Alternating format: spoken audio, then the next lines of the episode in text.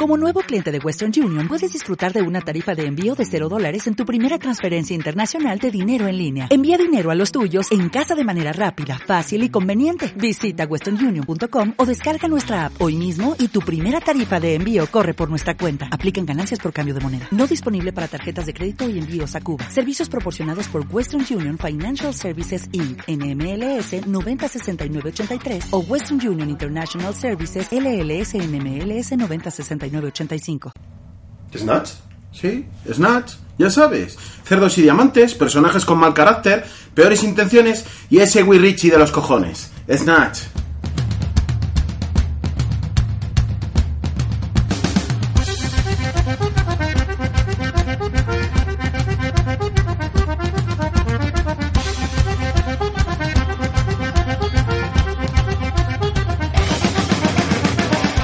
Me llamo Turco.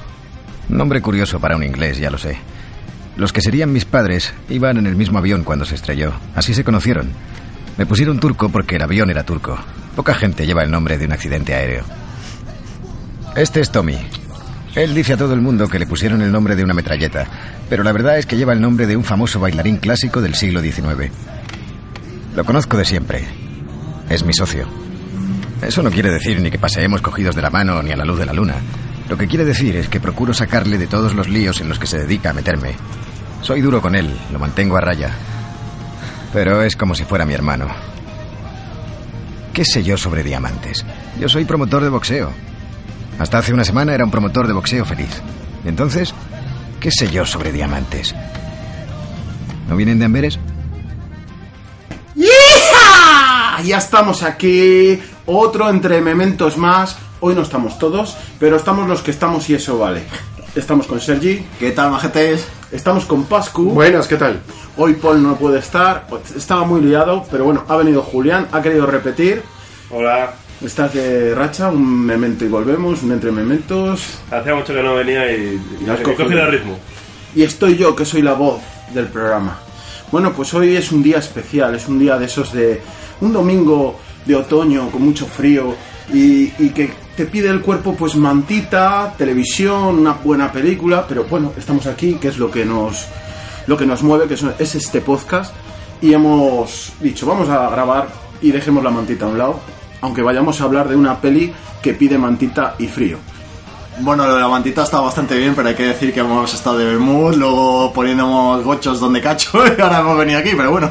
Yo creo que eso sobraba, joder, pero bueno. Pues sí, nos hemos puesto finos. Y nos hemos puesto finos porque queremos darlo todo, porque tenemos aquí una espinita clavada. ¿Verdad, Sergi? Pues sí, una espinita dolorosa además. Este, este tema que vamos a hablar hoy, pues, ¿qué toca hoy? Una, una película mítica, de esas de culto, de las que nos gusta a nosotros en, en- en el memento, que es muy coral, que de esas que, que si te encuentras en la, parrilla, en la parrilla televisiva, pues dices, pues la veo. A lo mejor luego buscas más mierda en la, haciendo zapping, a ver qué más mierdas hay, pero seguro que vuelves a esa película. Eh, una peli de esas que, pues que tiene un reparto variopinto, muy buenos personajes, que están sumidos en una vorágine creada por un elemento muy especial, que es un diamante. Os va sonando. Sí, sí, sí. Mafiosos. Me quiere sonar, me quiere sonar. Mafiosos, cerdos, malandrines inútiles, un tío que esquiva balas, que es un ruso y es agente del KGB, un matón con dientes de bala, un gitano más duro que un clavo en un ataúd, dos promotores de boxeo ilegal, un ludópata con cuatro dedos, un judío que no es judío y es primo de un neoyorquino que no le gusta nada viajar, y como fondo, los bajos fondos de Londres. Snatch.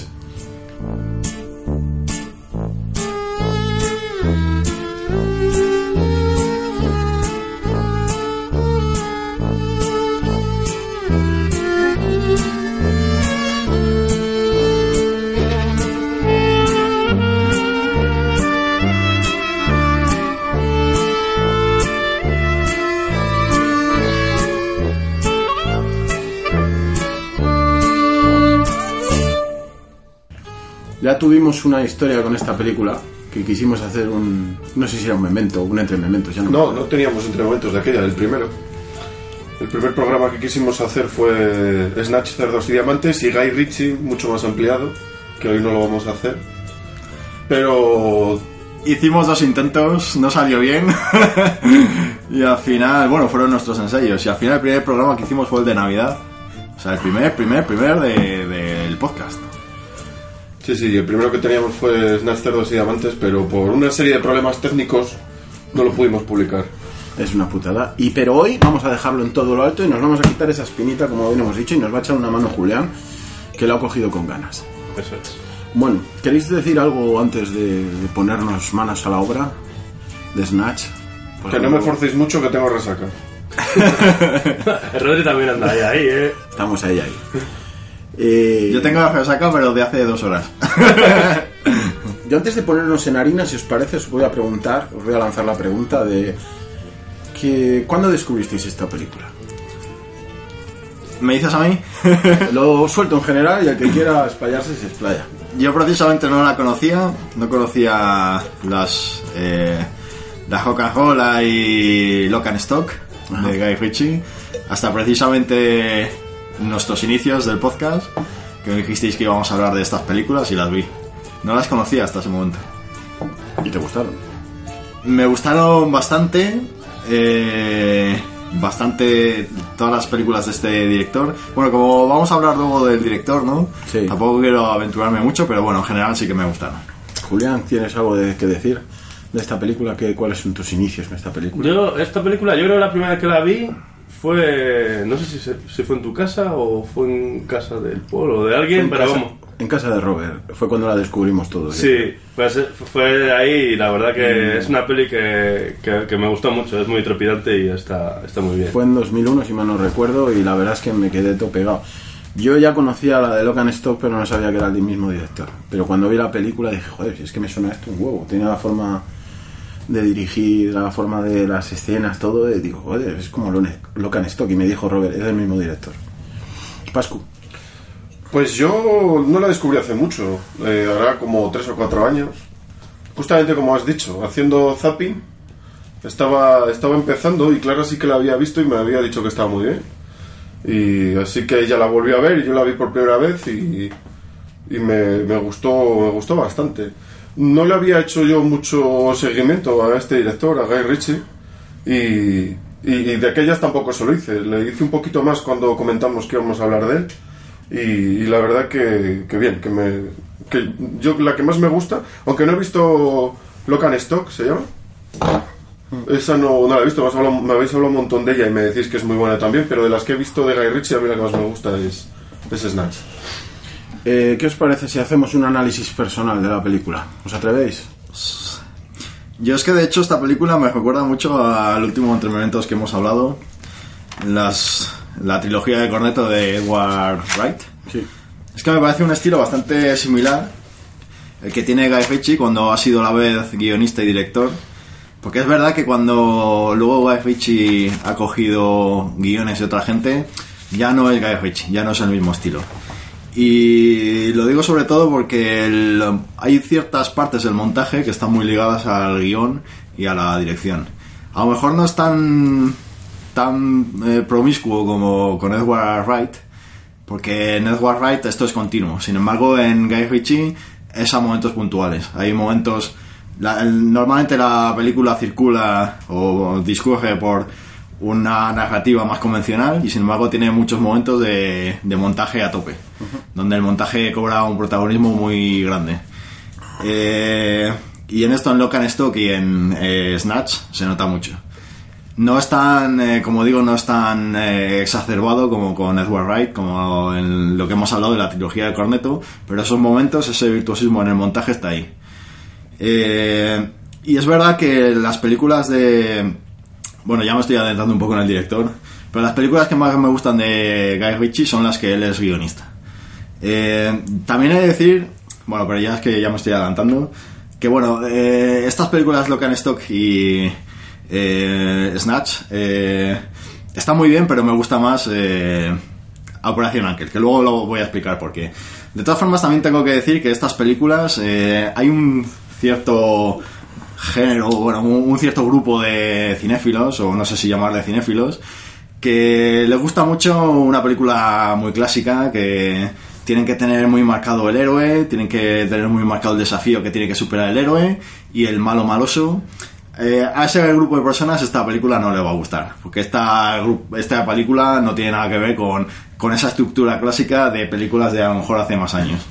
Eh, esta película es otro rollo, es una cosa bastante innovadora y que a lo mejor ese grupo de, de gente que le gusta ese tipo de cine pues no les va a encajar. Y yo, ese grupo de gente, no les voy a mandar a la mierda, pero yo no quiero hablar con ellos. Julián, ¿te atreves a hacer un análisis de la peli? Pre- Personal, por supuesto. Personal. No sé. Ah, hombre, puedo decir si me gustó o no me gustó. La verdad que Claro. me gustó. Me gustó, me gustó bastante y me recordó un poco porque la había visto antes eh, a Amores Perros, que, Ah. que hay como una serie de historias entrelazadas y hay un hilo conductor que no es la parte principal, pero es la que hace que se mueva el, el, el guion, que se mueva la historia. Y aquí en este caso pues son los, los diamantes por un lado y la pelea de boxeo por otro. De hecho, me gusta que me hayas pisado sin saberlo, porque yo lo tenía apuntado. Y Sí, pongo como ejemplo Amores Perros, pero es que- porque me es gusta que que, es haya cierto. dos personas que lo hayan visto. es cierto que a mí me lo recuerda mucho. Pascual. Pues, pues a mí me gusta. mm, se me pasó volando. No, no me enteré de que del metraje. eh, porque es muy, muy dinámica. Además, eh, lo que comentaba Sergi, el montaje. Ves algunas partes de montaje que se hace todo muy, muy rápido. Me gusta el humor negro. Tiene un toque de humor negro muy importante que, también me gusta. Y, y los actores. Yo creo que, que luego hablaremos de los personajes. Y a mí me cuesta decidirme por uno, ¿eh? Porque, porque yo creo que los personajes están muy, muy trabajados y cada uno tiene su- sus características. Me gusta, me gusta mucho.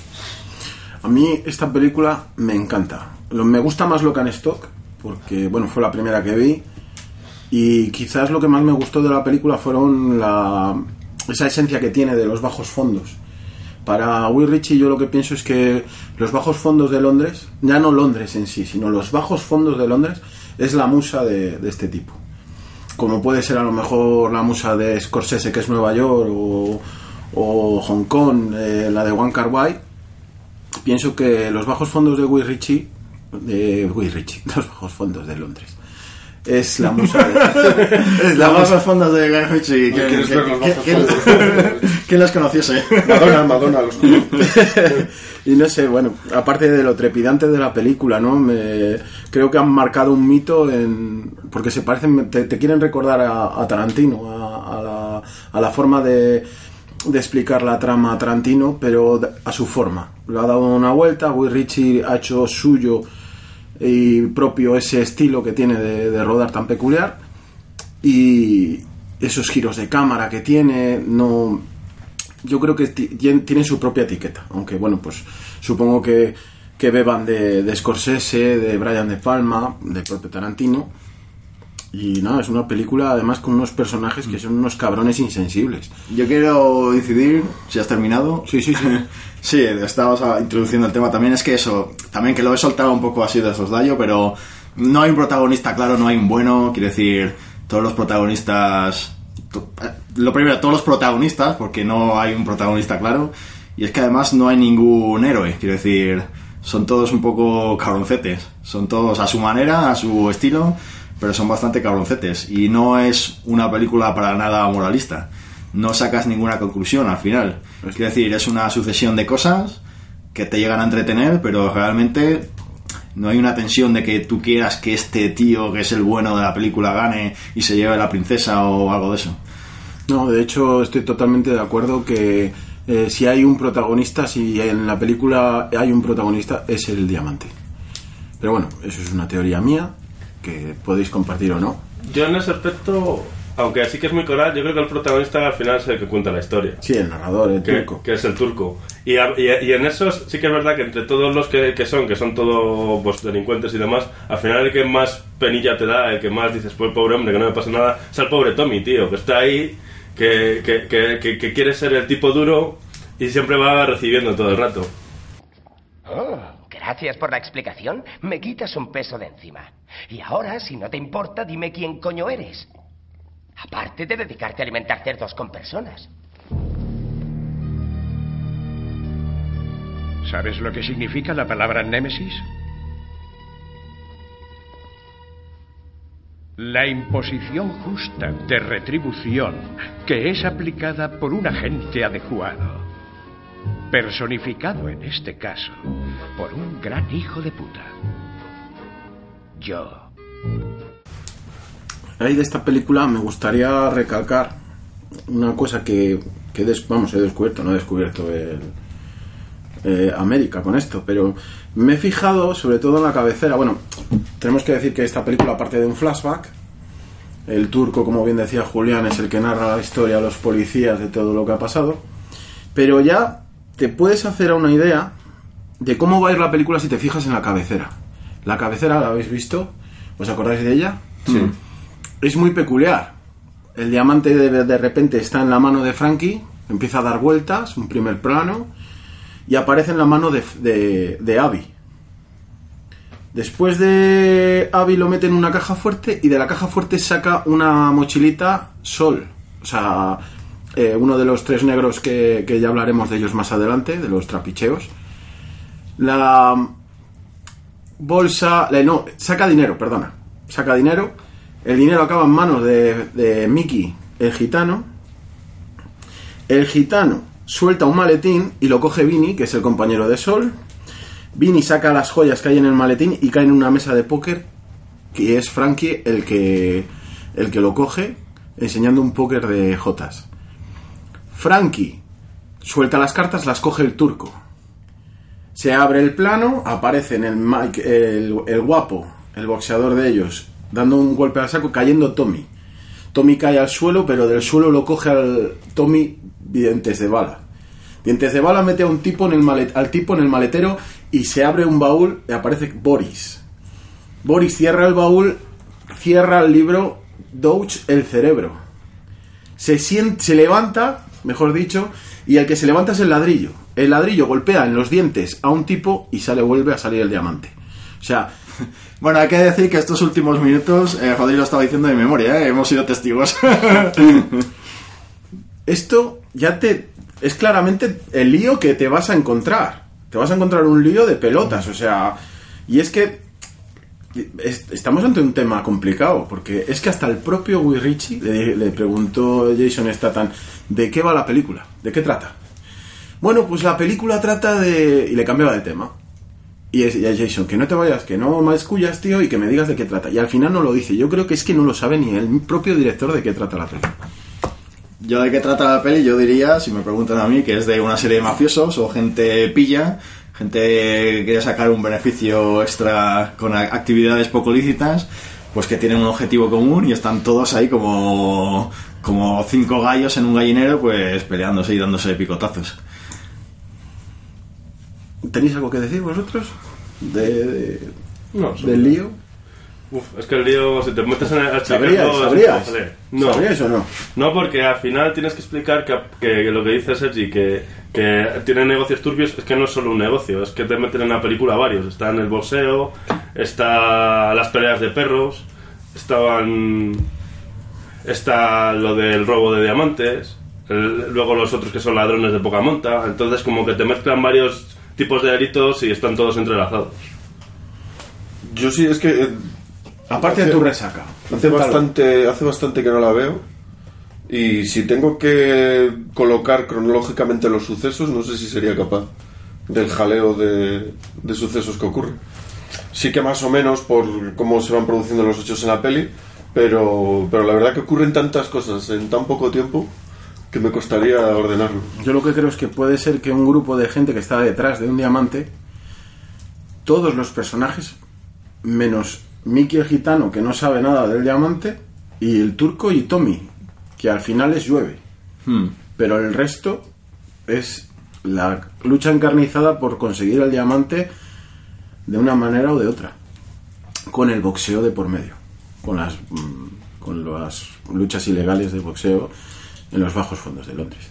Pero sí, sí, es, es, es, eh, bastante complicado. Al final son historias cruzadas que, bueno, No, porque pero- sí que decías que el diamante era el hilo conductor, pero fíjate cómo no une todo las historias. Quiero decir, al final son varias situaciones personales, varias situaciones que confluyen de alguna forma. Sobre todo es la, la escena esta de los coches, en donde Eh, ¿Sabéis lo que digo? Que sueltan el brick de leche, eh, un- como el, en un coche cae el brick de leche, no dejan ver, atropellan a Boris Russo, eh, tal igual. te van desgranando, te van desgranando con flashbacks y for, for forwards eh, el hecho de que un hecho desencadena otros muchos más.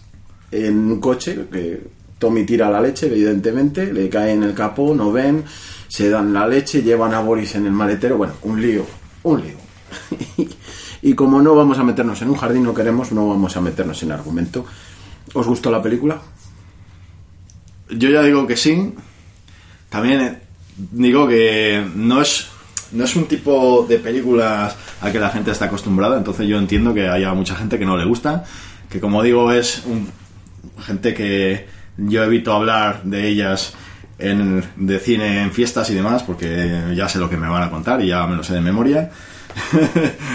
Eh, no es el típico, no es un tipo de películas de héroes, de princesas y tal, es un- no es nada moralista, no es nada emocionante siquiera, ni siquiera emotiva. Es una película que pasan muchas cosas, muy divertida, muy amena mm, y ya, bien. 86 quilates. El corte es fantástico, gran artesanía. Sin fluorescencia, una piedra preciosa. Eres un buen chico, Frankie. Un buen chico y has hecho un trabajo excelente. ¿Cuándo vuelves? Aún tengo que pulirme algunas piedras, buscar un buen precio, un par de días. Habla con mi primo Doug. ¿Da que el cerebro? Sí, Doug el cerebro. Frankie, ¿Qué pasa? aléjate de los casinos. Has hecho un buen trabajo, chico. No lo jodas ahora, ¿me oyes? Tranquilo, Avi. Hasta pronto, Avi. 86 quilates. ¿Dónde? Londres. ¿Londres? ¿Londres? ¿Londres? Sí, Londres. Ya sabes. Pastel de riñones, taza de té, mala comida, peor clima y esa Mary Poppins de los cojones. ¡Londres! No, Poli, no es Ese para es mí. Duck el cerebro. Todo el mundo conoce a Duck el cerebro. Ni hablar. Si se trata de piedras y son robadas, Duck es el hombre. ¿Qué os parece si hacemos un- un- una explicación de la experiencia que tengáis con Guy Ritchie en general? Y así nos desgranas algo la película de Operación Uncle que tanto quieres. No, yo la Operación Ángel, como digo, es la película que, que más me gusta de este director. Es que me pareció muy divertida. Eh, también me parece que es guionista de Operación Ángel. Me parece que es eh, el guion compartido, pero me parece que también está él. Porque, por ejemplo, en las películas de Sherlock Holmes sí que veo bajón de nivel. Y luego hay otras películas de Guy Ritchie que no tengo el honor de haber visto, pero sí que he visto en Film Affinity que están muy mal valo- valoradas y algunas de ellas no es el, el guionista. Entonces yo eh, vuelvo a la teoría de lo que decía al principio, de que al final es un director que está muy involucrado en el montaje, en el guion, eh, eh, hace el guion ya pensando en el montaje, igual que Edward Wright, como dije, como dije al principio, y cuando le quitan eso, cuando le quitan esa cadena, cuando no tiene tanto control, cuando se dedica a ser director normal, sin más, pues ahí yo creo que pierde parte de sus virtudes. Eh, por eso Sherlock Holmes, las pelis de Sherlock Holmes a mí no llegan a, a gustarme tanto como Lock and Stock, como, como estas de Snatch.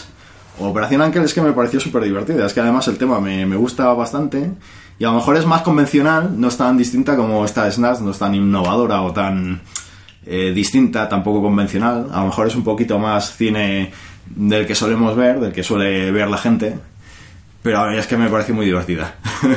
a mí me pareció la comedia definitiva de espías. Vamos, definitiva no sé, porque pero yo no he visto ninguna en la que me la haya pasado mejor. Me, me gustó mucho. ¿no? No, Eh, no has visto Espía como puedas, entonces. no, no la he visto. Verdad, no la he visto. No, pero no, la verdad es que la película de Operación Uncle es muy divertida, es muy entretenida, muy, muy original. Juntan al soviético, al estadounidense, con la Guerra Fría, con los microfilms. Es, es muy buena. Y bueno, y simplemente ya un último apunte, por con- seguir con la comparación con Edward Wright. Eh, Edward Wright, que también es guionista, director, montador.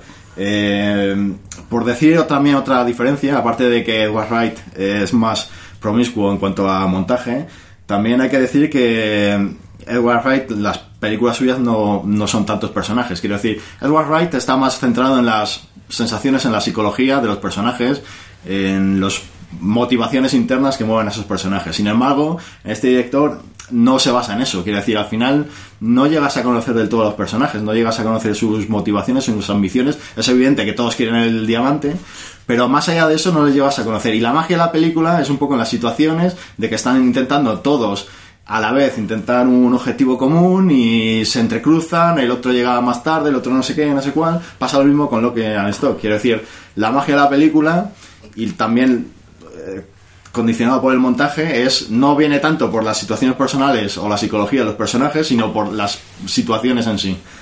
Quizás eso, que tengan cuatro pinceladas de la construcción de los personajes, pero está ideal, porque además son personajes que con los que, empa- los que tienes que empatizar por narices. O sea, son personajes muy, muy, ¿cómo se dice? Muy carismáticos.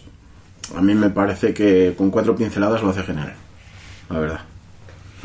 Pues a mí me gustó más eh, Snatch que Operación Ángel justamente por lo que dices, porque Operación Ángel, aun siendo muy divertida, me pareció más convencional. No tuve la sensación de haber visto algo extremadamente novedoso como sí me pasó en Snatch. Mí me gustó más sí. Snatch. No, bueno, pero bueno, luego marcó un, yo creo que marcó una forma de, de- de hacer películas, porque luego hay películas de después, como Crank, Veneno en la Sangre o Ases Calientes, que están muy en la línea de, de Guy Ritchie. Incluso tienen pinceladas en, eh, no, es- no me acuerdo cómo se llama el director, en Scott Pilgrim. Director de Scott Pilgrim, estuvimos hablando de... Claro, por eso digo que es parecidillo en ciertos aspectos a... Bueno, que es de Edward White, qué Claro. narices, es que claro, claro, claro. Evidente, efectivamente. Pues nada. Bueno, pues si queréis, eh, refrescamos un poco la filmografía de este hombre, del, del que fue barrido por Madonna. Eh, qué gilipollez. Locan Stock en 1998 es su ópera prima. Le sigue Snatch, Diamantes. Bueno, yo de Logan Stock voy a decir que... Joder, pues dilo, coño, me quedo ahí, no me dices nada. Joder, si no va a estar tiempo. No, solo, solo decir que es que es muy, muy parecida a Snatch. De hecho, eh, yo hay un eh, si no recuerdo las películas, eh, muchas cosas me se me lían. De hecho, bueno, es Stock que va sobre unos rifles, ¿no? Bueno, No, unas escopetas o algo así. Sí, el- el- lo principal son dos escopetas que son antiguas del siglo XIX y que la to- hay gente que la- las... ya, vaya mierda, ¿con qué me pagas? Vaya mierda, y la rehúsa. Y, y cuestan libras de cojones, o sea... Pero bueno, Pero bueno, son dos películas que son súper parecidas en cómo están hechas. A lo mejor eh, esta Snatch tiene un puntito más dramático, sobre todo porque al gitano, que es, es interpretado por Brad Pitt, eh, los mafiosos le hacen una putada muy seria. Y ahí el- la película toca un... Porque hasta entonces ha sido más comedia. Sí que es verdad que se matan y tal, pero como un poco en plan de coña. Sí. te una navajada. y- Sí, con el con el borde, que le se- corta la mano. Se tratan las muertes de forma muy frívola, hasta ese momento en el que, bueno, no sé si lo puedo decir, Sí, de los spoilers. que a la madre del gitano pues la, la matan, la dejan en, la queman en, dentro de una, eh, de una caravana. caravana. Y ahí la peli toca un, se pone un poco dramática, se pone un poco seria y es un poquito distinto de Locan Stock, que yo la veo más comedia pura. Yo creo que, bueno, el... Porque además toca un tema que no se tocaba otras veces. Porque antes era siempre la ambición por el diamante, por las escopetas, por las no sé qué. Pero ahí ya hay una venganza. Ya es un tema distinto. digamos que él, él lo dijo, Will Richie cuando hizo lo cuando quería, cuando quiso hacer Snatch Cerdos y Diamantes, eh, cogió cosas de Locan Stock que no había usado y las introdujo en, en Snatch Cerdos y Diamantes. De hecho, él mismo dice palabras textuales, yo quise hacer una película seria con Snatch, pero no lo conseguí. Es lo que ha dicho él. No, no, pero sí que es verdad que intenta en algún momento. Digo, hostia, aquí parece. la- el pri- cuando la ves por primera vez y pasa esto de la madre, dices, hostia, aquí la película tiene que girar. Parece que va a girar. Pero no, no, sigue, de todas formas, sigue la comedia, aunque es verdad que queda eso como ahí remanente y luego vuelve a aparecer al final. Y luego es que es muy complicado, eh, no sé, como tomas tan inverosímiles, como pueden ser la de los tres eh, negros, que, que, son increíbles, no te lo puedes creer, y en realidad, pues son verdad, o sea, están basados en hechos reales, ¿no? Me suena que sí. Me suena que había una... Sí, me parece que había una historia de que eran... De todas formas, el problema que tiene es que para hacer la peli seria abusa mucho. O sea, la historia es seria, porque al final la historia es seria, pero tiene tantos alivios cómicos y tantos personajes cómicos que al final cada escena, por muy, muy en serio que te la tomes, siempre hay alguien que hace un poco el ridículo, casi. Y dices, hostia, es que esto al final, pues, pues dices, pobrecillo, pobrecillo, y te ríes. Y dices, es un poco macabro todo. Bueno, si, si queréis seguimos avanzando. En 2000 hemos dicho Snap, Cerdos y Diamantes. En 2002, ¿qué le pasó? Barridos por la marea. Esa, esa dicen que es una puta mierda, ¿no? Es una mierda. Yo no la he que- visto, que sale Madonna. Eso es, que ya estaba saliendo con Madonna, supongo. La hizo para ella. Su, su musa dejaron de ser los bajos fondos y de Londres y, y acabaron los bajos de, de Madonna. bueno, bueno, no hay más que decir, o sea, es que... Yo no la conozco, pero todo el mundo dice que es una mierda. Mira, yo intenté verla, estuve 15 minutos, fueron los más largos de mi vida y no, no merece la pena, o sea, ya está. 2005 Revolver. Esta película quiere volver al... Yo por lo menos veo que quiere volver al, al estilo de antes, de Snatch, y no lo consigue. Se queda muy, muy, muy, muy por debajo de Locan Stock y Snatch y Diamantes. De todas formas, es que hay directores que tienen su ópera prima, su gran momento y, y es como una estrella fugaz, quiero decir. uf, vienen y se van. Aquí duró Locan Stock y Snatch y yo creo que ya no ha vuelto a ser lo mismo. Sí, con Rock and Roll. Eh, bueno, bueno, sí, Rock and Roll sí, vuelve a ese estilo. Pero es que, por ejemplo, Operación Ankel sí que me he dicho que es la que más me gusta, pero es un estilo distinto. Y eso mismo, 2008 Rock and Roll con... ¿Cómo se llama el de 300? Que nunca me acuerdo. Edgar Hudler o... No sé cuántos. Hostia, se me ha ido. Balder. Hudler. Edgar Hudler o... Sigue, que te lo veo. Se apela Balder el tío, pero el nombre no me sale. No, bueno, pues vuelve al rollo de... La verdad es que vuelve al rollo de Locan Stock y de Snatch en Rock and Roll. Digamos que son sus tres películas... Gerard Butler. Gerard Butler. Y luego vienen, en 2009 y 2011, las dos de Sherlock Holmes. Que a mí, personalmente, me, me entretuvieron de la hostia. No es el Sherlock Holmes clásico, es otro Sherlock Holmes, pero no sé, a mí me moló.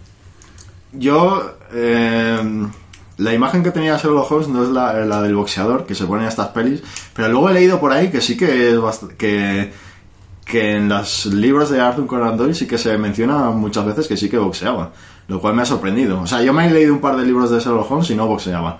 No sé si habrá algo por ahí. Vosotros no sabéis, ¿no? No, ni idea. Yo creo que solo me he leído el del perro de, de los Basket, Baskervilles. El perro de los Baskerville. Y en ese no, porque esas de misterio y demás, pues no te sale, porque encima es en el campo. no. Yo leí que, que de hecho la gente precisamente ponía a parir a estas películas porque Sherlock Holmes era como muy alejado de las novelas de Arthur Conan Doyle, cuando precisamente por la faceta boxeadora sí que se parecía a Arthur Conan Doyle. Es lo que leí hace, Sí, hace no, no. tiempo. A mí, bueno, yo estas películas, mucha gente la tacha de que no es Sherlock Holmes. No tiene por qué serlo, es una versión de él. Pero bueno, yo es que también tengo predile- predilección por, lo, por, la, por la estética victoriana y aquí me parece que es una pasada. Pero bueno. De todas formas, seguro que coincidís en que no es ya el, el mismo estilo de películas No, que no, no, Snatch. desde luego, desde otra luego. cosa. Pero bueno, pero, pero sigue teniendo esos, esas, digamos, esos recursos. Yo es que aquí sigues viendo guiños de ya- cómo... yo es que yo aquí ya no reconozco a Guy Ritchie, por ejemplo. Hostia, pues en las peleas sobre todo sí, porque Snatch, en Snatch, la pelea que tiene al final el gitano con- contra Buenas noches Anderson o algo así creo que se llama. Eh, el momento este que de repente se frena y luego va toda pastilla es cuando Edu- el Robert Downey Jr. empieza a decir antes de la, la de la pelea que va a tener lo, lo revive y dice vale le doy una patada no sé dónde tal eso todo ese momento que se ve va a cámara lenta y a, y a trompicones es la misma forma de rodar la, la pelea de Snatch pero bueno ya te digo que es son cositas sí que es cierto que no es eh, lo que era con Snatch. Tenemos en 2015 tu, la película más te gusta de Guy Ritchie, que es Operación Unk. Yo es que eso, ya, eh, me la pasé muy bien, la vi en el cine, no sabía muy bien de qué iba, fui a verla con, con lentes precisamente, fuimos los dos. Yo me lo pasé de puta madre. Y es que además la volví a ver una segunda vez, digo, bueno, a ver si ha sido que simplemente me pilló buen día y tal. Pero no, no, me, volvió a divertir muchísimo, rompiendo muchos esquemas, muchos prejuicios de, del cine de, de espías. Está genial. Luego, en 2017, le vuelve a pasar un poco como con Sherlock Holmes, se atreve a hacer el Rey Arturo, la leyenda de Excalibur, hace un Rey Arturo, que si no se llama Rey Arturo no pasa nada, y le atizan por todos los lados. Aunque la película es entretenida, que la he visto. Pero bueno, no, no la habéis visto. No. Yo no la he visto. Eh, Vedla y cuando la veáis me decís. Yo, si no le llaman Rey Arturo no pasa nada, pero yo creo que la gente que está que está que es muy hater en el tema de es que el Rey Arturo era de esta manera, de esta otra, bueno, es una versión, tío. Ya, pero bueno, luego ir al cine para ver algo que ya es una idea preconcebida, no sé si Bueno, oye, pero, joder. Ver, ver lo que ya, ya sabes. Ve la película es y un poco disfrútala. de sorprenderte, ¿no? No he visto esta de Guy Ritchie, pero a mí justamente me gusta que le den la vuelta a las historias convencionales. Ah, mira, pues pues la veré, la veré. Muy bien. Y luego, pues Aladdin, que yo no la he visto en 2019. Que me he quedado flipado cuando me, me he enterado que Aladdin es de Will Ritchie.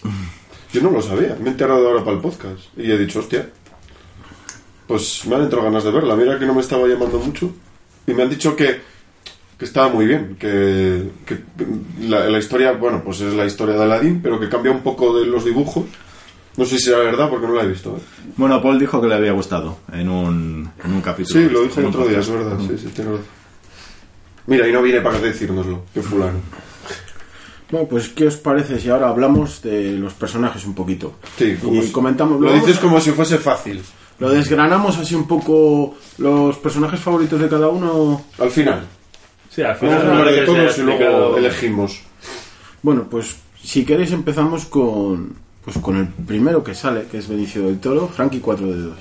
Un ludópata que por ser ludópata le han cortado la falange del, del dedo, que es el que pega el golpe al diamante, la primera mano en la que cae el diamante en su éxodo de, de Amberes.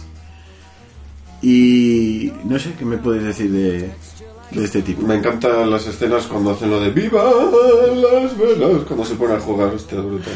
A mí me gusta cuando está en el sastre, que se pone, se está probando ahí un montón de modelos, se está hablando con Avi y de repente en cero coma tiene otro traje. O sea, cambia ¿y ¿cómo cojones lo hacen? O sea, tiene un bombín, luego tiene una chisma de cazador, no sé, es un fenómeno.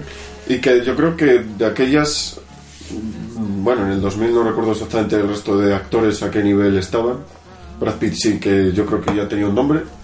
Pero es uno de los, de los actores con más peso y el primero que se cargan casi. Sí, de hecho, al principio ves que empieza así y dices, bueno, pues igual es uno de los protagonistas. No, no, y, y- y- y nada dices, y dices, pues no, tampoco dura tanto. Nada más lejos, nada más lejos. A mí es un personaje que me gusta. Benicio del Toro además es un gran actor, macho. Sí, a mí me gusta mucho como Es muy bueno, tío. Tiene unas formas de, eh, de actuar eh, de sobrado, además, de tipo de... Sí, siempre, siempre hace mucho de tipo duro, porque con, encima con las caras con las ojeras de, haber- de, de- haber pasado una mala noche y una mala vida. Tiene cara, tiene cara de vividor. Sí, o sea, sí, eso sí. ya no se lo quita nadie. Quiero decir, aunque actúe mal, eso ya no se lo quita nadie. O sea, entonces le ponen un personaje que tiene un poquillo de eso y es que lo tiene todo hecho. Tiene cara de, de tío del plazo por la noche. ya te digo. Bueno, eh, el turco y Tommy, la pareja de, de promotores, de, de socios en el boxeo ilegal, eh, interpretados por el Jason Statham y el otro. Y el otro. no sé cómo se llama. Sale en, Stephen Graham. sale en, en, en Voodoo, en Madú, o Voodoo, la película de la serie del no me acuerdo cómo se llama, el, el tío de Tom Hardy. El turco es, digamos, el tío que de- siempre tiene una respuesta para todo. Sí. Y las vaciladas que tiene a Tommy. Bueno, a Tommy es fácil vacilar. Sí, también, también el pobre hombre es el alivio cómico en, en la pareja esa y recibe... ¿Qué llevas Bueno, pero hay un momento en el que saca la pistola y te cagas, ¿eh? Hostia, y está súper serio. Esa- ese momento, pero viene, pero hay que contar lo que viene de antes, porque dice el, Tommy- el turco dice, pero Tommy, ¿qué tienes ahí? Es mi cinturón. Te estoy hablando de la pistola. Como te sientes te vuelan los cojones. ¿Qué haces con una pistola? Me la ha dado el, rat- el, el Boris en navaja. Pero ¿qué haces? ¿Para qué necesitas tú una, una pistola? Y luego dice, te has en la furgoneta le dice, te has eh, excepcionado de que funciona y no, no funciona, tío. Y va a verle. Bueno, al final, pues sí, al final saca pelotas. En Ya, pero el tío le saca, les planta cara ahí a No, los no, no, sí, cuando. No, te lo- no se lo espera nadie. Yo de también decir del turco que para mí, bueno, ya os adelanto que es mi personaje que más me gusta de la película. Y es que además es el es un personaje que sale En otras pelis, quiero decir, es el tío que tiene su amigo, que le meten líos, que empieza a caerle un montón de mierda, y el tío prácticamente se pasa toda la película luchando por respirar un poco de toda la mierda que le está cayendo encima. Y está, está muy bien. Bueno, y aparte que Turco es el narrador y se me- meterse en un follón por una caravana, macho, es que manda cojones. Se meten en un lío con, con, la, con la caravana y, claro, tratan con, con Mickey el gitano, que es Brad Pitt. Brad Pitt que venía de hacer películas como Sever y alguna, alguna otra más, así con... No, no recuerdo si tuviera algún papelón más. Bueno, aparte del Club de la Lucha... El Club de la Lucha, sí. Seven... Pero es posterior el Club de la Lucha. Sí, por eso, por eso que venía, venía de hacer esas. Bueno, leyendas de pasión, evidentemente. Hombre, tenía el río, el río de la Ya, ya era un tío, ya, era- ya es un tío, en la película de Snatch ya es un tío refutado en el cine. Sí, sí, sí. ¿Entrevista con el vampiro de qué año es? También de Entrevista al 90 y vampiro, de hecho, sí, sí. son, son anteriores esas. Y ya es un- Sí, es, es el actor en ese momento que más cartel tiene. Y bueno, dicen por ahí que le gustó mucho Lock and Stock y por eso accedió a trabajar Bueno, con este le director. Le frió a llamadas a Will Richie. Sí, sí. Tienes algo para mí, me bajo el caché, tío. Y hombre, yo no sé el presupuesto que tendría esta peli, pero seguro que no da para pagar a un Brad Pitt. Entonces yo seguro que Brad Pitt, eh, bueno, pues trabajó más barato. Vas a hacer de, de gitano. ¿Sabes, ¿Sabes inglés? ¿Sabes irlandés o algo así? El acento. El acento le tenía horrible. Y le dijo, pues yo no sé hacer el acento. Dice, bueno, pues haremos algo para que no se te entienda mucho. Y al final no lo entendía ni él. Sí, sí, no se entendía. Pero a mí me mola mucho porque le ves así y, y el tío decía las movidas y súper convencido. Y, y le miraba a los otros diciendo, pero ¿qué cojones me está contando este tío? ¡Eh! ¿Cuánto mide? ¡Eh, eh, eh! ¡Eh! eh, ¿El pavo? Quiero que la furgoneta sea... ¿Está claro? Eh, sí, sí, dice el turco, sí, está claro, está claro. Amarillo, melocotón. ¿Para qué cojones quiero una, una puta rueda? Bueno, también hay que decir que es el papel más heroico ahí dentro de la peli, porque ya digo que es el papel más dramático, no sé. La primera vez, tú, tú comentaste que me pareció muy interesante, que es el rey de la muchedumbre o algo así. No creo que Lo, lo, dijiste yo. tú, lo dijiste tú. La- una de las primeras veces que ha salido un personaje cagando en una, en una película. Que le presentan cagando a este tío, ¿eh? La primera vez que sale, sale de cagar. Y dijiste tú que este tío le presentan como el rey en, el, en los bajos fondos. Mm, Pues no me acuerdo de haber dicho eso, pero bueno. Sí, sí, sí. vale, vale. Tengo buena memoria. Bueno, No sería Paul. No, no, no, lo dijiste tú, lo dijiste tú. Otro personaje que están en conflicto con el turco y con, con, con Tommy es el ladrillo, que es el, el criador de cerdos, Alan Ford. Alan Ford. Si hay un malo, porque aquí al final todos son malos, todos son un poco miserables, pero si hay un malo, malo, malo del todo, es este. Yo creo que es el- al- con el único que no empatizas. A mí me pasa eso. Ah, que- pues yo sí. que- ¿Ahí sí empatizas? Pues yo no. A mí la, la- la toma de... eh, para deshacerte de un cuerpo tienes que cortarlo en seis trozos. Sí, me pero me refiero- es de Reservoir Dogs total, macho. Sí, pero me refiero a empatizar no a que te guste el personaje, sino a que... Sí, a que si le matan, pues mejor. Si le matan, Ah, pues no, mejor, bien, bien, no, ¿sabes? no, a mí me mola. Eh, todos tienen eh, lo que comentábamos antes, que es que no hay ninguno bueno. En esta peli no hay ningún personaje bueno, todos tienen su, su lado oscuro. Y yo con Ladrillo es con el único que no, que no empatice. Cero. Bueno, es un pobre hombre que se te gana la vida, le, le están toreando. Sí, pero es el típico mafioso chungo, no sé, a mí no... Va de mafioso chungo, pero luego se ríe mucha gente de él, yo creo, de fondo, no sé. Pero bueno, la verdad es que este personaje que viene, de- de- el actor Alan Ford viene de hacer de narrador en Locan Stock. Y le gustó tanto que dijo, tienes que tener un papel en mi película. Tiene una Ramsey". voz muy especial, sí. Mm. Me gusta cuando pronuncia cerdo, que dice. Sí, no sí, sé, sí. Está, está- tiene un, un acento muy curioso. Fuck off. Boris en Navaja. Di el apellido si tienes huevo, soy con resaca. Hostia, lo voy a leer. Es Dualerrija, es Dualerrija. Cervez, cervecija, ¿cómo se pronunciará? Cervecija. ¿Cómo se pronunciará esto? Uzbeko, es agente del KGB. Y esquiva balas, tío. Sí, eso se dice, pero luego no esquivaba ninguna. ¿Cómo que no? Se las come Se todas. las come todas al final. No, pero si está esquivando, no me has dado, lo dice. Entonces, Bueno, pero es que balaba Tony- balas, pero coches no. Tony, no. eso, es un, eso es un golpe bajo. Vale, tiene puesta una puta máscara. Ya, pero joder, me he esquivado. No, es un. Joder, tiene recursos, eh. Tiene recursos, eh. Este tío también es muy buen actor, macho. Me- la primera vez que le vi fue en El Santo, del, del ¿cómo se llama? De Val Kilmer. No sé si lo habéis visto. Sí, sí, muy bueno. Me gusta bastante. Eh, otro gran personaje y que lo hace muy bien, tío. Y no tiene formación de dramática, que es Abby. El Farina. ¿Quién? El, el neoyorquino, el que dice Ah, sí. eh, Londres, sí, Londres, Eh, pastel de riñones, mal clima, peor comida y esa puta Mary Poppins de los cojones. sí, Londres. Pues ese tío no tiene formación de interpretación, pero para mí lo hace de puta madre, macho. Sí, está. También es cierto que no es un personaje que tenga mucho texto. No, no, no tiene mucho Hostia, ¿eh? hostia, tiene frases cojonudas, macho. Sí, pero no son muy largas. No tiene. No, yo Pero no es que- recuerdo que... tuviera un. Es que en general ningún actor tiene mucho, mucho peso. ¿no? Es decir, si empiezas a contar los minutos de metraje de cada uno, Ya, igual, igual es que es muy, es muy, muy, muy coral, pero sí que... Yo, por ejemplo, hay, hay uno de los, de los negros que ese, ese habla por los codos, macho. Pero es que habla rápido. además. sí, sí, es que ese dice, macho, llevas media hora hablando, me da la chaqueta.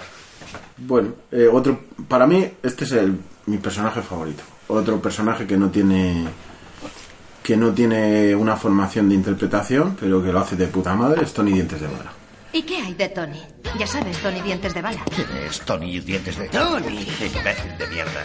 Es un poco problemático. Es capaz de encontrar a Moisés con sus tablas si le pagan. Vas a morir, Tony. Le dispararon seis veces y sacó moldes de oro de las balas. Si yo te pego un tiro, te caes. En la dentadura lleva dos que hizo papá. Por eso le adora. ¿Por qué no te mueres, joder? Es la mejor baza para encontrar a Frankie. ¿Seis veces? En una sola sesión. Ahora sí que tienes problemas. Suena prometedor. ¿A qué esperamos? I'm coming. I'm coming, baby. I'm coming. Hey, I'm coming. Coming, baby. Oh, I'm coming. Bonjour. Para mí es el puto amo, o sea, ese es el grandullón este que aparece dándole una paliza a uno y coge Sí, el sí, teléfono así, tax. Bonjour. Sí, pues este es mi segundo preferido. Joder, este, este es la segundo macho. personaje preferido. exjugador de fútbol. Lo que me jodió es que muere muy. muy como que. ¿Qué, qué ha pasado? No te Pero, pero es que es eso, que es que encima se, se carga a los personajes de forma ridícula. Tiene una. Un, el Guy Ritchie tiene una algo con la muerte de forma cómica porque Frankie y Cuatro Dedos le meten un tiro con un cubreteteras en la cabeza. Y este hombre, porque el Farina, el Avi se pone a tirar a disparos al aire porque el perro se ha comido el diamante. Y de repente se le, ca- le ha cascado. o sea, Sí, le ha cascado porque le ha metido un tiro. y a los otros tres gilipollas le ha caído otro muerto encima. Porque esa- esos parece que se, toda la película se tiran deshaciéndose de cadáveres. Es que además que este parece- personaje parece invencible porque controla todas las situaciones y el tío es experto en armas y en faroles, en detectar faroles. Y es el verdadero profesional, el verdadero asesino profesional. Y se lo cargan de la forma más tonta posible. Que Claro. parece que dice, bueno, este tío se va a comer el mundo. Bueno, hay que Y decir de que, repente está muerto. que es dientes de bala porque el Douch le forró las balas con el que le metieron seis tiros. Un chino le metió seis tiros y le decía el chino, si yo te, te digo que te caes, tú te caes, ¿vale? ¿Qué vas a hacer? Ya no tienes balas. Y, se le carga. Y le hace las fundas de los dientes que le había roto con las, con la, con las Claro, balas. Es que precisamente después de sobrevivir a eso que dices tú, de que está el chino diciendo, pero ¿por qué no te mueres, cabrón? ¿Por qué tú no te mueres? Que el tío vacía el cargador, ha vaciado el cargador sobre este tío y el tío todavía sigue vivo, coge algo que era Es un una de espada fuego o algo así. Ah, Yo creo que es una katana. una katana. Una katana, coge la katana y dice, ahora te vas a cagar. O sea, después de sobrevivir a eso, muere de la forma más tonta posible y ni te enteras. Pero bueno, bueno, o sea, claro, esto está hecho adrede, es para poner esa contraposición, igual que lo del esquivabalas. También adelanto que la- para mí el mejor monólogo de la película de, de cuando se enfrentan a los tres negros que le dicen que tienen la réplica y yo tengo el de ser Eagle punto 50 va, es la mejor escena que hay de la película pero con creces vamos. El actor Vinnie Jones, que no lo hemos dicho. sí sí sí y ex futbolista no sé si de Pero bueno, también siendo futbolista practicó para... el- para... es que era, le llamaban el carnicero eh Le llamaban el Sí, carnicero sí, sí, era... Tiene- Era centrocampista rompepiernas, ¿no? ostenta el récord de la expulsión más rápida creo Sí. o algo de eso. Bueno, eh, Sol, Vincent y Tirón, el puto gordo cabrón. Estos tres, como bien dije antes, eh, los tres están basados en, los, en las anécdotas de, de casos de que fueron reales que eran absurdos. Y todos los casos que hay en la película de Snatch, eh, que son absurdos, pasaron de verdad. Lo del golpe a la, a la casa de apuestas del, del ladrillo, que dices, bueno, te quedas, te quedas atrapado, pegas un tiro, al otro le dan la pierna, no pueden salir, de repente no han probado abrir la, la- la puerta del otro lado. Dicen, joder, que es una puerta de seguridad, y es que no han abierto del otro lado. Dentro del mundo de matones, estos son el alivio cómico, es la función que hacen. Son como muy en plan tres tontos muy tontos o algo así. ¿A quién más tonto? De, de hecho, cogen de conductor a un tío que, que, que no sabe conducir. Que no sabe conducir y que encima se mueve, el o sea, casi que no cabe en el coche. No, que no puede ni salir del coche. Está ahí peleándose por poder salir. ¡Ay, es que no salgo! Estoy muy gordo. ¡Ah! Es muy ridículo. Que luego al final, en el, en el- en el- cuando están ahí en lo del robo, es el que le salva. Pero, pero salva de coña, porque abre la puerta y ya está. No sé, es que es todo... Que, que igual es como sucedido de verdad y, y- lo plasma en la película, la historia, y joder, claro, es que dices, es que esto es muy ridículo. ¿Cómo va a ser, cómo va a ser esto en serio? Y, y- y sí que es verdad que los tres ahí. Y yo, por ejemplo, en ese caso, yo creo que- que mi personaje favorito es que es el gordo, tío. Que dices, ¿qué, dices? ¿Cómo que- ¿qué cojones? Eh, que hizo es que no puede estar peor elegido para, para, para ser un compinche de banda, tío. Hizo un cursillo de rally, ese tío. Sí. Y, y- no, pero en la película lo dice. Le tenemos de conductor porque hizo un cursillo de rally. Y no tiene ni puta idea, pavo. es el postureo personificado. Sí, yo creo que era hablar por hablar, ¿no? Dice, yo, yo sé, yo sé. Otra escena muy buena de este tío, o sea, que sale este tío, es cuando apuesta Turco y Tommy con los gitanos a que la liebre está jodida. Y dice, pero bien jodida. Y cómo simbolizan la carrera de la liebre los perros con los matones del ladrillo y el tirón en negro.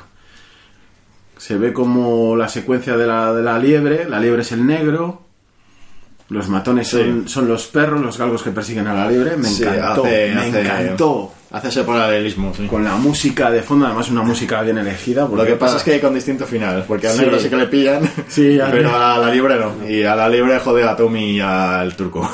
Y le recuerda a Mickey eh, a Mario Melocotón. Bueno, pues yo estos son los personajes más, vamos, los principales. Hay otros, pero bueno. Ya te digo, me quedo con el turco, por lo que he explicado, y con el... el Con Vinnie eh, Jones. Vinnie Jones. Yo con Vinny Jones, con Tony Dientes de Bala. Aunque a veces el, el ladrillo es que es muy bueno. Tío. verdad, yo también. Y bueno, también Mickey. Mickey tiene momentos muy buenos. La escena del ladrillo. Luego, bueno, está también el joyero judío. Douch, este, Douch el cerebro, claro. Se me había olvidado. Douch el cerebro, que bueno, que es judío, pero no es judío. Yo igual soy un poco convencional, pero me quedo con, con Mickey. Mickey, hombre, es que Mickey también es un personaje muy bueno. Ya te digo, él iba, perdona que te corte, es que si no, luego se me va y no lo cuento. En la, la escena del ladrillo, tío, de, de cuando entra en la, en el, la- vamos, en el sitio este de Sol y Vincent, que aparece así, que mira, que están ahí portando el cuerpo de Frankie Cuatro Dedos, entra, bueno, me conocéis, los otros dos no, pero el jamaicano que está, que es el sicario, sí, yo sí, y dice, bueno, pues eso me ahorrará eh, presentaciones. Y empieza ya a decir cómo se corta un, un tal, cómo se corta un cuerpo, que hay que quitarle los dientes, el pelo, que 16 cerdos bien hambrientos porque hay que hacerles ayunar, te revientan un cuerpo en, en, en tres minutos, bueno, yo flipo. Es una Un escena- cuerpo de 90 kilos en 8 minutos, eso, me parece que ocho dice. minutos. Así que tantos kilos por cerdo, de ahí la expresión hambriento como un cerdo. Además, como es que la, la boca que tiene de cómo lo dice, da un puto asco el ladrillo. Sí. Es, es asqueroso. Es que encima sonríes y, sonríes y dices, es que no hay, en esa sonrisa no hay nada amistoso. Es un- una sonrisa... No, sí, la cara, las gafas estas de pasta, no sé, es- tiene una cara, tiene cara de malo, de Hijo hijo puta, puta, hijo eso es. puta, hijo Estoy pensando... hijo puta, hijo puta. Bueno, eh, comentamos alguna escena así que nos haya gustado por encima de todas, o comentamos así escenas a voleo. A voleo. Eh, yo tendría que pensar en alguna escena preferida, me tenéis que dar unos minutos. Yo ya te digo, yo la escena, la, la que más me mola es cuando están en, la, en el bar, cuando se han dado la hostia en el coche, que entran en una cervecería, que el Boris el Navaja ya ha desaparecido y tal, y aparecen los, los tres negros y, le comentan la, la analo- la analogía de, bueno, veo que tú eres la gran polla y que te has traído a tus pelotitas de maricón. Es buenísima esa escena. o sea, cuando dice, todo por el hecho de que tu pistola pone réplica y la mía de Deagle. Es que es... ¿Cómo se quedan todos diciendo la puta madre que lo parió? Y luego la forma de grabarlo con las letras de... Sí, está. Te se erigue y, y, y todo. Y ahora, a la mierda. Y se van, tío, se van acojonados, macho. ¿Cómo, cómo controla la situación, tío? Me encantó. Sí, esa escena está muy bien. Esa escena es de Tarantino, tío.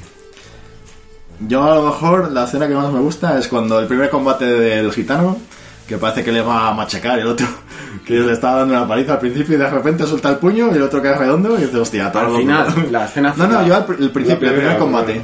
Ah, que le da un Con cabezazo. George el feo se llama o Eh, el George algo el así. guapo. No, George el guapo es el de Turco. No, Sí, no sí, sí, sí, pues ese- ese, se le ese- publican al primer que Ah, pero tú dices esa. Sí, sí, sí. Ah, la pelea en el, en el campamento El de los primer gitanos. combate, porque al principio- Que, se- que le están dando, sí, le está dando de hostias, luego se besa la cruz y le da una hostia y le deja groggy. Es que al principio no sabes que el gitano este es tan crack boxeando. Que es- Entonces dice, joder, este le va a meter una paliza. O a lo mejor hace algún truco el gitano y, y, y gana la apuesta. Pero no, es que simplemente el tío hace un movimiento, le da un puñetazo y cae Y la fundido. esquiva hace un giro Y en le ese momento empiezan a decir, ahora es cuando descubrimos que este tío, que parecía un pardillo, era campeón de boxeo sin Sí, guantes, no, y- no y resultó que el gitano de la lengua larga y los, y los puños desnudos era campeón de puños eh, desnudos de boxeo gitano. O sea, más duro que, una- que un clavo en un ataúd. Es, sí, es muy buena. Y la música que ponen de fondo cuando eh, está Turco explicando. Y ahora, eh, Tommy, si no está rezando, debería estar rezando. Porque si los gitanos tienen, antes de explicar a alguien por qué ha muerto un tipo, pues matan a dos, les entierran y mueven el campamento. Entonces Tommy está jodido. Y la música que ponen de fondo, no me acuerdo cómo se llama, no sé qué, Ángel o algo así, es cojonuda. Mira, es una de las únicas pegas que haría la peli esta que con los... Tiene todo el humor negro, pero con los gitanos, además, como colectivo, los pone un poco... No, pero eso lo explica, ¿eh? Lo explica y dice, sí, bueno, eh, he pintado a, a esta cierta etnia. De hecho, hay que decir que, que no son gitanos como tal. Se les llaman gitanos, pero estos son nómadas irlandeses. Pero bueno, para el caso... Que sí, que el, el racismo está presente, estoy de acuerdo. Pero él lo dice, dice, joder, es una película. Una película. No sé. Pues lo dicho, me quedo con Mickey. Aunque me gusta mucho Boris. Boris esquiva balas. Exactamente. Y cuando, cuando le va a reclamar, me hace mucha gracia ver cuando le van. Que yo creo que ya le habían atropellado, que entra ensangrentado, que yo creo que Sí, el sí, que viene. Tommy a reclamarle la pistola. Viene a Es reclamarle la pipa y entra farfullando. Tommy, Tommy se lleva todas, macho. Entra farfullando Oye, tío, que me has engañado con la pistola y le agarra de los huevos, le tira contra él. Entra farfullando en ruso, es muy buena. esa Muy buena, muy buena. Otra escena que me mola mucho por la lucha, no solo por la lucha, cómo se rodó. La pelea final, que Brad Pitt tiene que caer en el cuarto asalto y está ahí jugandín y está la movida de... Porque otra cosa que, que mantiene muy bien es el, el giro. O sea, tú te piensas que la película va a acabar de una manera, pero luego eh, cambia totalmente. Eso luego lo comentamos si queréis. Pero bueno, voy a lo que voy, que siempre me lío. Eh, cuando cae, cae como en una, en una, en agua. No sé si os acordáis, que cae fulminado y cae como en el agua, que está abajo, hundido. Brad Pitt. Y después resurge y le mete un puñetazo. Que es ahí cuando vuelve a cambiar y a girar la película. Pues se hizo en el agua. Brad Pitt con un equipo de, de oxígeno que le quitaban cada cierto tiempo, tenían que rodar una, un puñetazo en el aire, en el agua, metido dentro de un estanque. Hostia. Está, pero genial, rodado. Lo tuvieron que rodar varias veces, se asustaron porque casi se ahoga, pero lo hicieron, lo hicieron. Pues están en un estanque metido lo está grabando dentro del estanque. Hostia. Joder, pues para casi ahogarse yo casi de eso no me he acordado. o sea, que igual él, él fue mucho riesgo para, para, para el beneficio, porque al final es algo que no te quedas en la peli, ¿eh? A ver si al cabo de los años eso me olvida. Y al final, pues es maestro, o sea, me parece maestro el final. Después del combate, que llegan, eh, le- le ce- se le cepilla, por así decirlo, pues salen de ahí, parece que se le van a cargar a todos. Bueno, alerta spoiler. y de repente, pues cambia todo el panorama. Porque congela la imagen, saliendo por la puerta de atrás, les ha pillado el ladrillo, parece que les va a matar porque han disparado. La cara de, de susto de Tommy y del turco, y Brad Pitt sonriendo. Y dices, hostia. Y dice Turco, hay un monólogo muy bueno de, ¿veis cuando vais a morir y el tiempo se detiene y un auto viene hacia ti, está a punto de atropellarte? y piensas en esos momentos y todo el mundo está así, pero el gitano no. El gitano ya tenía pensado atropellar al auto. Y ya cambia. Eso me pareció genial. Al final, el que da por culo a todos es el gitano, que lo tiene todo controlado. Se cargan a los que están en el campamento, a los matones del ladrillo, se cargan a, a los de los coches y al ladrillo justo cuando le está pidiendo la escopeta. Con la llamada por, de teléfono por medio. ¿Quieres hablar con este tío? Pues vas a tener que gritar muy alto y le mete el tiro. Que parece que se han cargado a la familia o a, la- a los amigos, ¿no? Me parece un final, un, con un giro de la hostia. No sé qué opináis. No, sí, al final mola. Sí, sí, el final es buenísimo. A mí lo que me gusta de la peli, Y en- sale- en ese aspecto, es que no, no, yo nunca le he visto ningún agujero de guion gordo. El único problema que le veo es que, que Londres lo hace muy pequeño. Sobre todo en la escena de lo de los coches, que es muy casual que justo lo que le- que no estando relacionado justo la escena, lo que le pase a un coche está siguiendo al otro. Y ahí en ese momento se me hace muy pequeño Londres. Pero sí que es verdad que el resto del tiempo está... No, pero como juego de ficción está gracioso. No pretende ser serio eso. Que no, no lo veo como un error porque no pretende ser No, no, no, no, no es un Claro. error. eh, Es, El- es- solo que, que la percepción que tienes es que se te hace pequeño. Ten en cuenta que tenían un presupuesto de 968.000 euros, tampoco era mucho. Y el- la escena del coche que revienta, que se llevan un... ¿Cómo se llaman los pivotes estos que hay en las aceras? Volardo. Los volardos, que se clava el volardo dentro del coche. Tenían una toma única.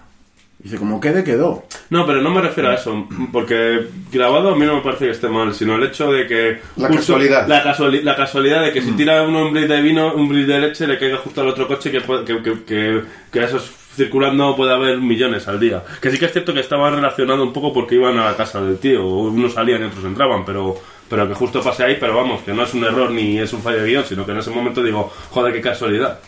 Que, que les pase justo a- que, que esté relacionado. Y no hemos mencionado a mi tercer personaje favorito, el perro. Hostia, el perro es muy bueno. El perro es brutal, que, Cambiaron que en vez de perro dos ladrar veces. hace... Cambiaron de perro dos veces, creo. Tuvieron que pintarle manchas. Porque el primero mordía mucho. es que mordía de verdad, macho. La escena, la escena que le da el diamante. Bueno, bueno, no le dispares, que ya te lo estoy dando. Y le mordía, le mordió de verdad. Eh, eh, fue un, un, un rodaje bastante accidentado. El tiro que meten en, el banco, en la casa de apuestas le rozó de verdad. Le hizo herida al. Pero, que al pero no se supone que, que hacen de, con Sí, fogueo pero siempre. los de fogueo también salen despedidas, ¿no? Con una de Hacen fogueo, daño, ¿eh? Con una de fogueo murió Tommy Lee... Sí, el Jane, el... Tommy Lee Jones. Iba a decir Tommy Lee Jones, no, Brandon, Eh, Brandon Lee. Brandon Lee, joder, Tommy Pero- Lee Jones, pero no era de fogueo, ahí- No sé, pero... eh, Ahí lo que ocurría es sí que, Sí que se hizo herida, ¿eh? en, la, en la de Brandon, Brandon Lee era que tenían pistolas de verdad para cuando pegaban el tiro, cuando pues enfocaban el cañón y pegaban el tiro, y ahí tenía la pistola con las balas de verdad, y luego tenían las balas de fogueo. Y es, Ah, que, y no, le metieron y- con- y es con que la no- de verdad. y es que no le cambiaron las, las- Ah, las balas. Alguien, alguien se confundió y no hicieron bien el No sé cambio. por qué creía yo que había sido con una de fogueo. No, no. De hecho, yo creo que, que, que fueran de, de fogueo de verdad en la pistola era en cuestión, en cuestión del, de la bala y no del arma. Ah, vale, vale. Ya que has sacado el tema del perro, ¿sabéis alguna anécdota más de la película? Mm, Yo no. No, yo sinceramente no. ¿En serio me quedo solo? Dale, pues dale, caña. Sí. Pues por lo visto fue el rodaje de las multas. Se multaba por todo, por llegar tarde, por decir tacos, por sonar el móvil. Sonaba el móvil y multa al canto. Mm, Tuvieron multas el director eh, incluido, eh, que le sonó el móvil. eh. Una, me gustó una, una multa sobre todo del tipo que llevaba lo de la cinta de la película. Él abrió, limpió y se olvidó de meter la cinta y grabaron dos tomas sin, Sin cinta ni sin hostia. cinta, macho. O sea, sin, Hostia, qué putada. sin película. Pues menos mal que no fue de la Y toma fue única. multa. Y dice uno, dice, y fue una multa elevada. O sea, fue una multa y una putada. No sé, se multaban hasta las partidas de ajedrez. Había impasse en rodaje entre escena y escena. A lo mejor eh, tenían que estar en el set de rodaje a tal hora y estaban jugando. El turco y Will Ritchie. O sea, el propio director estaba jugando con el Jason Statham. Y pero bueno, pero vosotros qué? Pues multa al canto. El productor se le iba a multas. ¿Cuánto cuesta no sé qué? que te fin- el móvil? 30 libras. Al final con la multa financia la película. Pues yo creo que sí, el productor al final con las multas produjo bastante bien, vamos. Pues bueno, ya habíamos comentado lo de los negros, que son hechos reales, lo del perro. Y la verdad es que poco más me... me O sé tampoco tenías tantas. No, es que yo tenía más, pero se me olvidan. Vengo aquí, yo tengo un montón de cosas, pero luego vengo aquí y no las digo. ¿El diamante era de verdad? No. Si nos acordamos de alguna más, lo ponemos en los comentarios. Esto es. Sí, seguramente. De iBooks.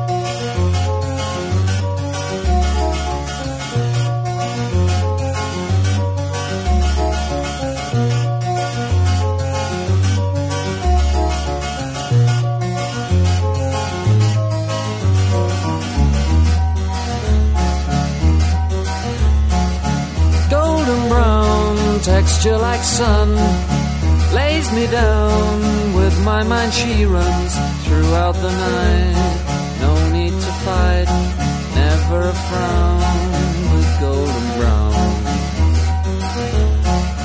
Dice, bueno, pues nada, pues para terminar, ¿queréis decir algo más de Snatch antes de, de quitarnos ya por fin esa espinita?